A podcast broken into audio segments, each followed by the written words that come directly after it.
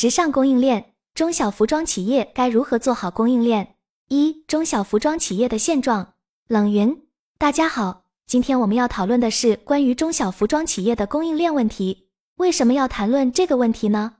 因为很多人认为服装供应链门槛很低，认为做衣服没有技术含量，好像整个行业还是与一百年前的做法一样。但实际上，如果你做过服装，就会发现，服装的供应链管理是所有消费品中最难的。但请注意，我所指的是供应链管理，不是供应商管理。这两个概念是不同的。服装最大的挑战在于它是非标准品。虽然柔性供应链等概念最早是从汽车行业中提出的，但汽车是标准产品，服装的技术含量可能不如汽车高，但它的供应链要比汽车更加复杂，因为服装涉及到的物料。会随着季节与流行趋势的变化而不断变化，因此对于物料储备的要求比汽车高得多。而且这些物料非常琐碎，比如一根拉链或一根针线，哪怕你有百分之九十的物料到了，如果缺少这根拉链或者针线，也可能导致整个交期延期。所以库存问题一直是服装行业的痛点问题。虽然随着技术发展，一些大的供应链在管理库存上已经积累了很多的经验。建立了一些预测模型，但是服装的预测一直很难做到准确。其中一个主要原因是因为服装与流行趋势息息相关，这导致服装产品的生命周期比其他产品短得多。一个产品三个月卖的好了，后面就不一定能卖了，甚至有可能要换新的产品。与此同时，所有物料都要跟着变化，人的审美品味也会不断变化。服装作为我们日常生活中必不可少的必需品，对于人的审美影响比你所想的要大，这就导致了服装行业的供应链非常难做。大公司可以依赖于资本，从而投资于硬件、软件以及人才，其供应链相对于一般中小企业来说肯定更好。中小企业包括设计师品牌、传统型实体店以及电商品牌等。实际上，几乎所有中小企业都面临着供应链问题的痛点。这也是我们今天要讨论的主题。接下来，我们将进入第一个话题，即探讨中小服装企业的现状。这包括工厂和零售实体店等不同类型的企业。请两位嘉宾分享他们所看到的周边中小企业的生存现状。大富，首先，我注意到一位网友留言提到，大公司的供应链和中小型企业的供应链之间存在很大的差异。因为我在大公司做供应链管理有很多年的经验。后来自己创业，成为典型的小微企业，所以我知道其中的确存在差异。但是无论是大公司还是小公司，供应链管理的最终目的是服务销售，因此管理和目的方面存在许多共性。最终，无论你是大公司还是小公司，你的管理目的都是为了服务好销售。我想谈一下我们小微企业目前的现状。在我上班时做供应链管理时，我们有很多小微企业供应商。我一直与他们保持联系，保持合作。我发现这些供应商以及包括我自己创业的小微企业，最大的一个特点是都挣扎在生死存亡的线上，很少有人过得很滋润。包括我自己也有很强的危机意识，每天都在思考订单从哪里来，是否有足够的现金流来维持业务。这是每个小微企业都面临的问题。为什么这些服装行业小微企业会有这些问题？首先，竞争过于激烈，在中国做服装的小微企业数以百万计，这不是夸张。他们的销售压力非常大。我观察到，这些中小型企业有两个非常明显的特点：第一，他们依赖大的服装品牌或大型电商平台，客户销售渠道非常单一，这导致了他们的销售压力很大。因为一旦你依附于大品牌或平台公司，这些品牌的供应商实际上回款都不太好。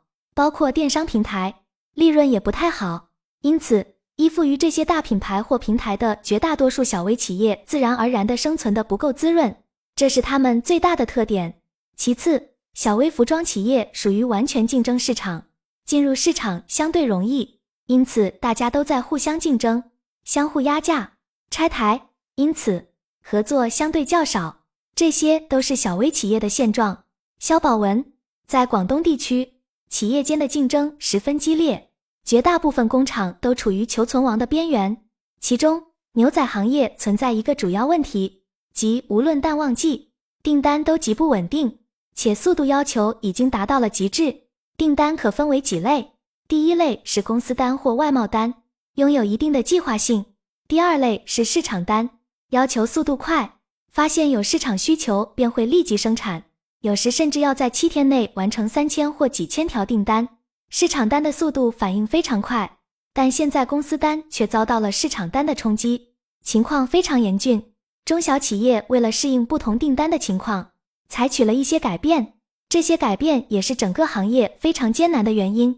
电商通常会将速度提高到极致，但这会导致工人质量无法保证。而对于公司单，由于市场的透明度，一些产品可能已经被其他企业销售出去，导致生产开发慢。但他们只能进行小量的尝试。市场单强调速度，有些订单可能下单后一天就要出货，这样出货的产品质量肯定不好，如此形成恶性循环。导致整个市场情况严峻。突出的问题之一是生产工人会出现极不稳定的情况。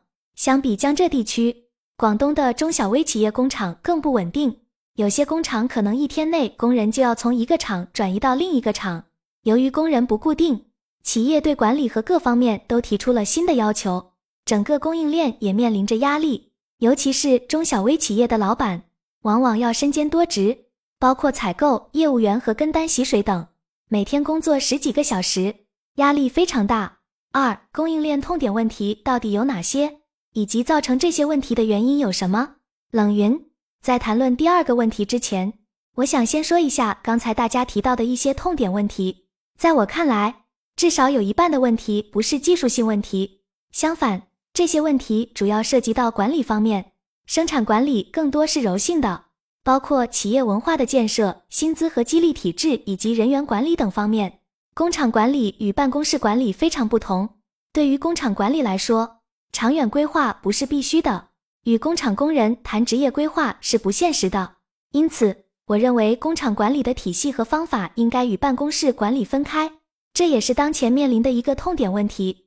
现在很多企业的管理是专门针对办公室人员的，难以适应工厂的工人管理。工人们没有长期规划，大部分人都认为随时都可以离开，他们每天只要拿到现金就好了。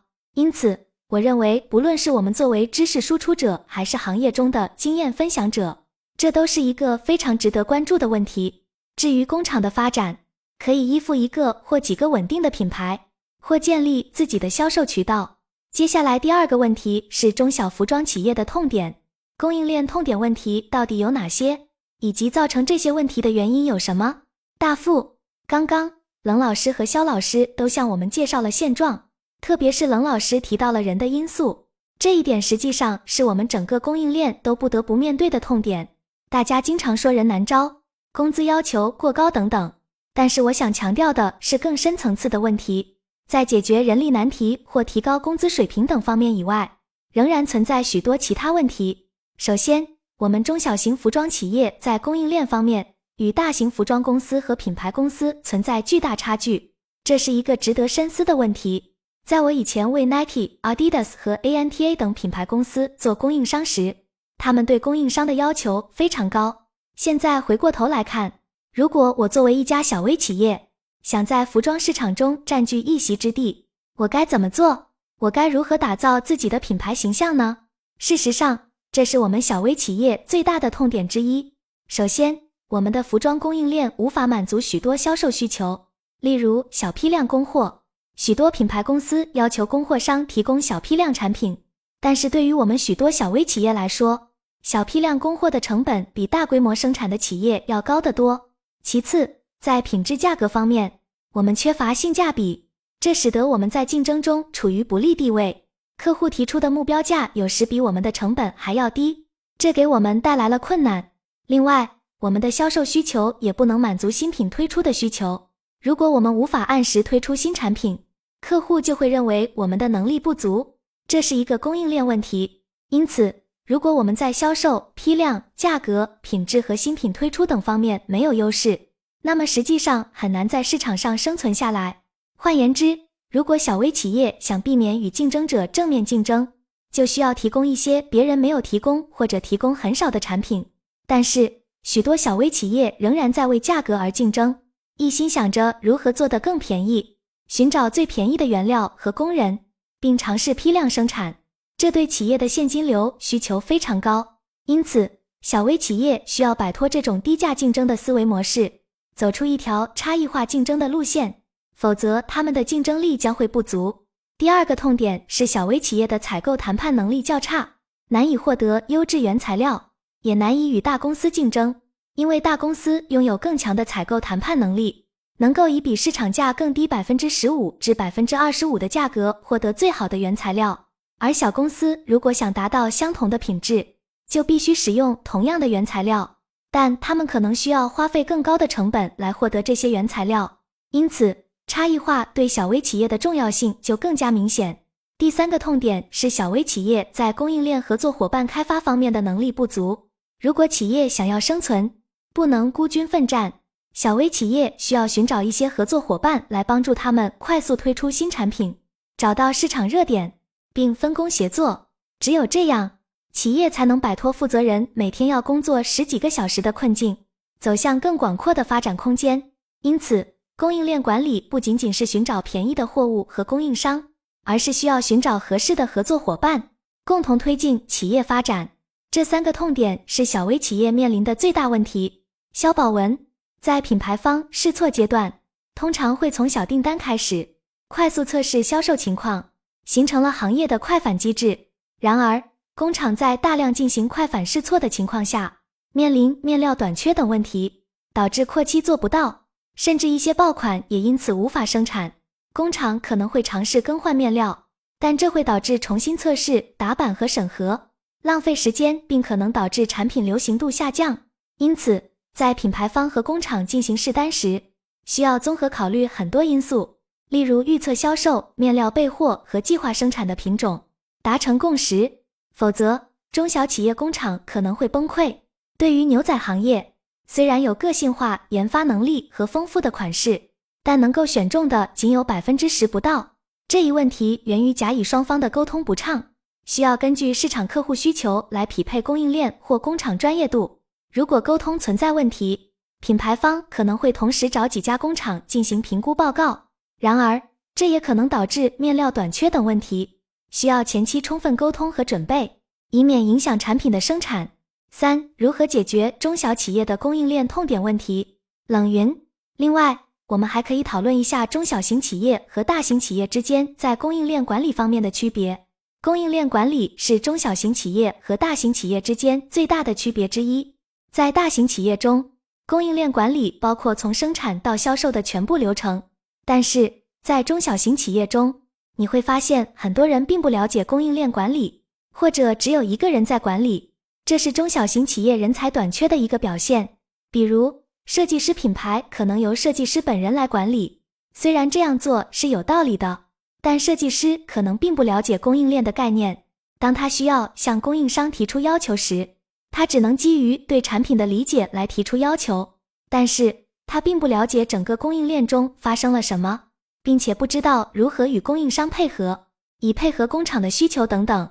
因此，我认为中小型企业可以做一些改善，例如在供应商管理方面。虽然中小型企业没有大型企业那样的供应商管理软件，但我们可以采用其他方法来解决这个问题。例如，我自己就采用了一些方法来管理我的供应商。我可以在后面的篇章中与大家分享我的经验。我们接下来继续谈论一下针对这些痛点问题的解决方案。大家是否有任何建议？我认为其中之一是要满足消费者对性价比的需求，这并不是一个错误的要求。第二个问题是如何在保证质量的情况下快速解决性价比问题。那么对于品牌方来说，他们的主要诉求是什么呢？我们可以从工厂的角度去思考如何解决这些问题。大富。我认为解决这些痛点问题需要做到以下三点：第一，清晰定位；第二，要有你的客群；第三，你要建立相对竞争优势。在短期间内，这就是解决痛点的三个方面。无论是品牌方还是小微企业创业者，首先需要为自己明确一个清晰的定位，即谁是你，你要做什么。如果我是一家小微企业，我不应该抱着什么都想做的心态。而应该像我刚才看到的一位直播间里介绍功能性童装的人那样，给自己明确一个相对清晰的细分领域定位。这样可以使你的定位更加清晰明确。举个例子，如果你的专长是在设计方面，你应该在款式上下功夫，提供多样化的款式，满足某一人群的需求，而不是单纯的寻求便宜或最好的产品。即使你的产品有一些缺点，只要消费者愿意购买，你就可以赚到钱。这就是明确你的定位之后，聚焦于做某一细分领域的重要性所在。其次，我们的营销策略也需要找准目标客户群体，确定你的产品服务对象是谁。如果你的产品设计是面向广大群众，包括男女老少不分，那么你的产品很难销售。相反，如果你能解决某一特定客户群体的需求和痛点，你的产品就会更容易销售。因为我们的服装市场非常庞大。只要你能够找到适合的客户群体，就可以创造出巨大的市场份额。例如，对于职业装、工作服类的产品，它有着两千亿的市场份额。即使你只在其中占据了百分之一或万分之一，对小微企业来说已经足够了。你只需要找到目标客户群体，如中老年爸爸这个细分市场，解决他们的痛点，例如聚焦爸爸们肚子大的问题。然后通过朋友圈、短视频等多种渠道不断宣传你的产品特点，就能创造出更多的销售额。总之，明确你的定位，找准你的客户群体，解决他们的痛点，才是成功的关键。冷云：许多设计师品牌在创业初期时，因为资金问题或其他原因，会很愿意花钱去找一个销售合伙人或主管。然而，我所认识的很多设计师都更愿意自己去负责供应链管理。个人认为，这实际上是一个弊端。如果我是设计师，我会找一个专业的供应链主管来负责供应链，而我自己则会负责销售。为什么这样说呢？因为有许多设计师认为自己对产品有更高的要求，比一般产品的要求更高，因此他们会理所当然地认为自己更懂产品，更适合去管理供应链。然而，懂产品和懂供应链管理是两回事。对于设计师来说，懂产品管理对于做供应链管理是肯定有帮助的，但单单懂产品技术还不足以替代供应链管理的专业知识，因为供应链管理实际上是一个生态链的管理，涉及物流分拣、物料成本核算、物料时间的到达和调拨，以及物料管理等方面，这些都是供应链管理的专业领域，需要有相应的专业知识和经验。相比之下，如果设计师有精力，更应该把精力放在销售端。因为销售端可以给他很多产品反馈，设计师的设计往往很复杂，但当他们跟销售端的顾客接触时，就会发现顾客并不需要那么复杂的东西。事实上，顾客更喜欢简单的东西，因为他们更容易被消化、理解和看懂，这是人的本性。因此，设计师应该在销售端寻找顾客的需求和反馈，以进一步改进产品的设计。供应链管理、供应商管理和产品生产技术管理并不是等同的概念，需要分别进行专业的管理和操作。供应链管理是一个专业领域，这个专业甚至可以达到博士水平。它的应用需要相应的专业知识和经验，不是短期内可以轻松学会的。所以，如果设计师有资金，我认为他应该去找一个专业的供应链主管来负责供应链管理，而不是自己去做。肖宝文。刚才冷老师提到了一个事实：很多设计师喜欢设计复杂的东西，但拿到供应链工厂里，不仅企业不愿意做，工人也不愿意，因为中小微企业成本控制的非常紧，基本上都是按数量计算的。如果产品复杂，产量必然低，待遇也会更低，所以只能做一些相对简单，但又能体现品牌定位或品牌调性的设计。对于设计师来说，也许应该把心思放在自己的风格定位上，不必花太多时间在供应链方面，因为中小微企业对供应链的需求并不像我们想的那么大，生产的产品或款数还不够多，还没有达到做供应链这种程度。做一个设计师品牌只需要一个款式和几个 logo 或相应的匹配物，其他全部转交给企业去做。设计师需要做的是设计相应的 logo、辅料等匹配物，这并不难。尤其是在开始时还没有那么复杂，更重要的是要做好市场定位和渠道搭建。现在整个行业难做的原因，主要是工厂本应专注于生产，却花了大量时间和金钱去开发迎合品牌的产品，结果反而没有效果。例如牛仔裤厂，他们每个月开发两百款产品，但只有十个得到选择，因此品牌方或下单的客户并没有明确的定位，最后只能挑选不同供应商的产品，造成整体品牌感觉不一致的局面。这也是我们之前跟网红供应商合作时遇到的问题。一个小的中小微企业可能只有两至三个设计师，甚至没有设计师，他们到处去挑选选 logo，这就是整个行业难做的原因。现在很多客户会到工厂去挑选款式，但这并不好。工厂本来擅长的是生产和保证品质、货期等，在开发、预测市场方面则没有那么擅长。但现在工厂在做他们不擅长的事情，许多工厂都在做无用的开发试验。冷云。虽然我们所说的是中小企业，但是实际上你提到的中小企业类型基本上不会改变，他们注定会被淘汰。这不仅仅是工厂，品牌商也是如此。现在许多中小企业都是以追求畅销产品、以快速生产、以低价格为目标，跟随大公司和主流走。但实际上这些做法是没有前途的。我认为许多人还没有理解供应链管理的含义。我举个例子来解释一下。刚才肖老师所提到的单款生产对工厂来说并不难，但是什么是供应链管理？我们只需要看一个数字组合。假设一个小品牌每季度仅开发一百款，一年则为四百款。即使四百款已经是较少的数量，而每款产品仅包含十种物料，涉及到的物料种类也达到了四千到五千种，这已经是最低限度的物料数量。